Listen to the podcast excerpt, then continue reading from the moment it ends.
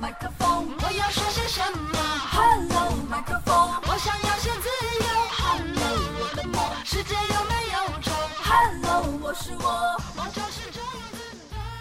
大家好，我是主播山石，让我们一起继续分享蔡康永的说话之道。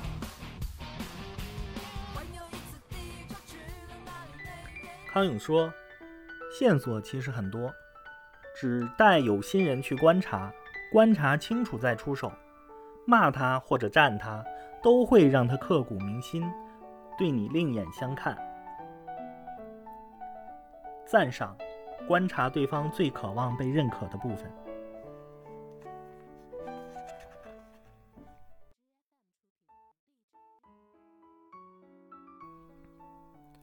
子玉有个同事，嘴超甜。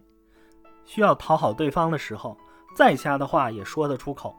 上司的头发明明烫得像欧巴桑，他也能称赞上司像古堡走出来的公主。老板明明胖到电梯都快进不去了，他也能说他要拜托老板指导他怎么健身，才能保持这么英挺的身材。但子玉注意到，上司或老板被他同事这样鬼扯似的赞赏后。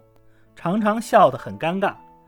这些人能够做到上司或老板，应该是有基本的智商的人。要他们相信太离谱的赞美，有点强人所难。要怎样才能判断出对方想听到什么样的赞美呢？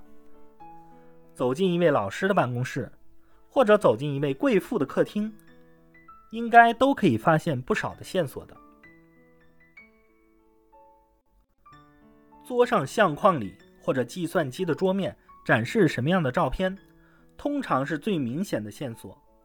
如果放在他的高官巨贾的合影，那他应该可以赞美他的人脉之广，什么都搞得定。如果照片是他跟亲爱的子女，那他自然应该问候他宝贝的子女们安好，并且盛赞他家的公子千金们看起来好优秀、好聪明之类。东张西望就能看到的东西，当然就是对方愿意让别人看见的东西，可能是他渴望被别人提到或者问起的东西。要是见不得人的东西，像情趣用品、赃款赃物之类，请放心，对方绝对藏得好好的。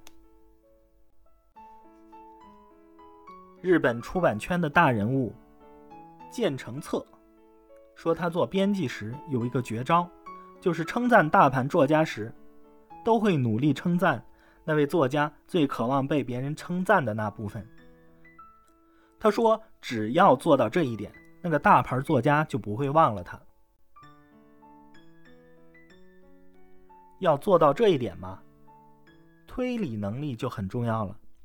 演艺圈很多外形出色的人，整天听别人称赞他们漂亮，多少听习惯了。”虽然应该还是会高兴，但他们做某些事一定有透露出他们想被称赞的那块儿他们很缺乏自信的部分。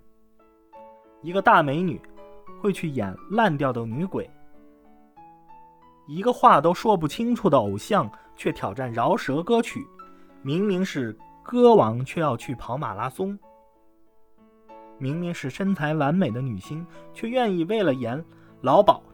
增肥十五公斤，所以说线索其实很多，只待有心人去观察，观察清楚再出手。骂他或者赞他，都会让他刻骨铭心，对你另眼相看。